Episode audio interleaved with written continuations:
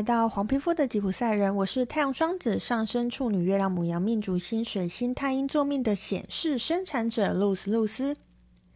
我目前是一位塔罗占卜师、占星师、催眠师以及弗朗明哥歌手。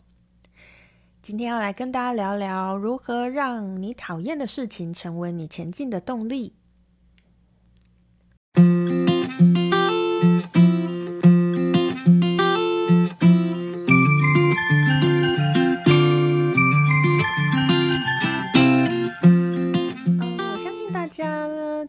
或多少都有这样子的经验吧。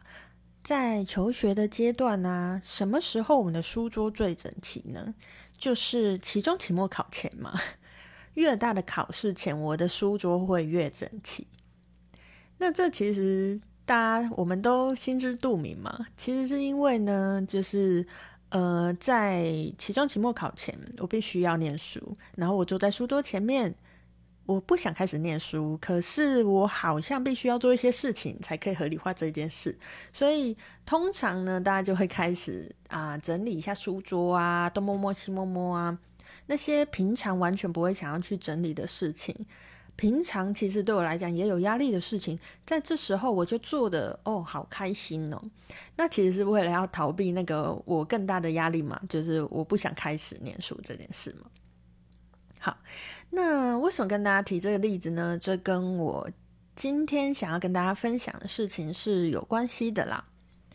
那其实这一集，呃，我也录的蛮，我也录的蛮仓促的，因为其实我刚才就是，嗯、在煮饭了，就是，诶、大家就啊，现在疫情嘛，疫情期间嘛，就是通常都如果可以的话，就是会尽量在家里煮饭这样子。然后在在家里煮饭呢，嗯、呃，其实我备料备到一半就哇，突然想到这个主题，然后我就把我就把菜丢下，然后赶快先来先来录一下这个主题，这样子也是一个。非常突然的灵机一动，这样子，嗯，好，嗯，如果有在 follow 我的人，其实应该会知道啦。我其实一直都在提倡一个概念，就是为什么我们要知道命理？为什么我要知道或者是看懂我的星盘？任何的星盘都一样，呃，像占星的星盘、玛雅的星盘，或是紫微斗数的星盘、你的八字等等，为什么我们需要去了解这些事情？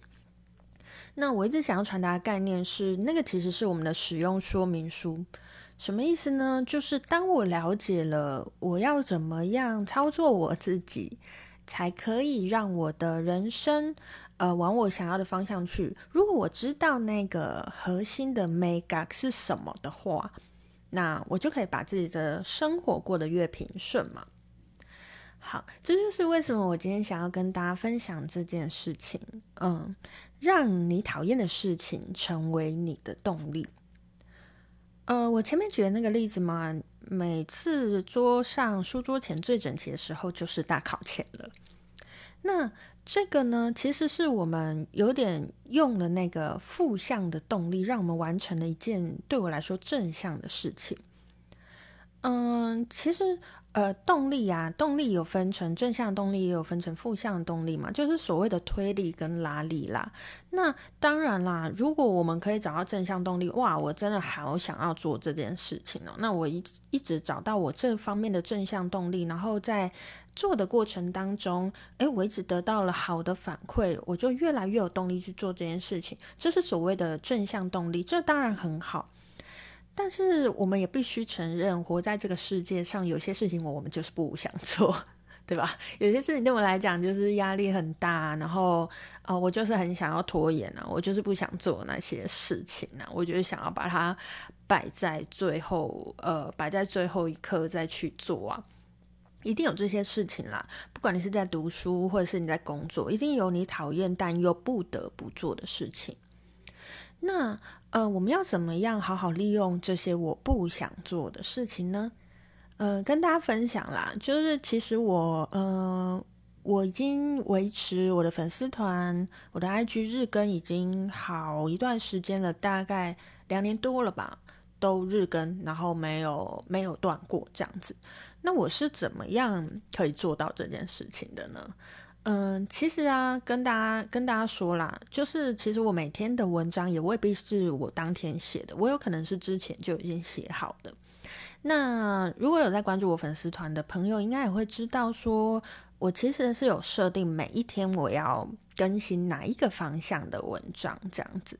对，虽然未必有跟大家说啦，但是如果你仔细观察，就是你会发现他们都是有周期性的。这样，好，那当然啦，有些主题，呃，已经写了很久，到后面你一定会越来越没有灵感啊，或者是有些主题啊，就是突然会卡住啊，就是不知道写什么。那这时候呢，我通常就会还是让自己呃在手机前，因为有时候我是用手机打的，或者是坐在电脑前，打开电脑开始打。那我我没有灵感呢，我要怎么打？我只要让自己持续有在做事就好了，就跟我刚才前面前面说的那个期中、期末考前的这个例子是一样的。这一篇我。必须要写的文章，我现在没有灵感，写不出来。哎，我打开电脑，哎，我其他主题的文章，我突然好有 灵感写哦。然后我就会趁着这样子的时刻，而且这时候啦，我个人呐，通常就是其他灵感超多，然后我就会赶快都把这些灵感全部都记下来，然后一篇一篇的把把它改，一篇一篇的把它摆在这个呃。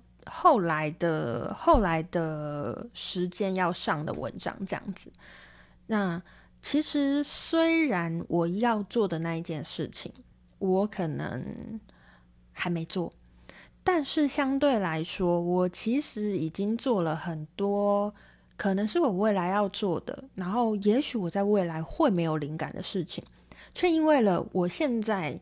想要逃避，不想做眼前这件事情，而让我把未来的痛苦在这时候变成快乐，解决掉它了。不知道大家有没有听懂这种逻辑啦？呃，这就是我说的，让你讨厌的事情成为你的动力。呃，虽然啦，就是这种负向动力，我们当然是没有没有希望人生一直在使用负向动力嘛。可是我们也。嗯，怎么讲呢？我们也没有办法去否认，我人生当中的确是很多时刻会有负向动力的，对吧？那在这个负向动力出现的时候，虽然它是负向动力，但它一样是动力嘛。我们就把它转成可以对我有帮助的动力就好了。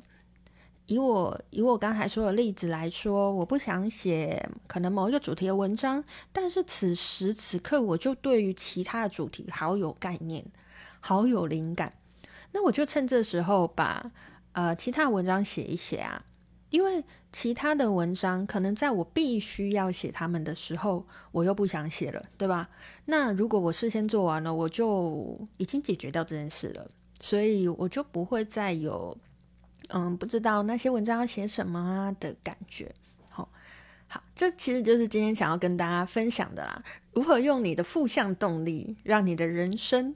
还是持续的在往前，而且你都有做到你其实想做的事情。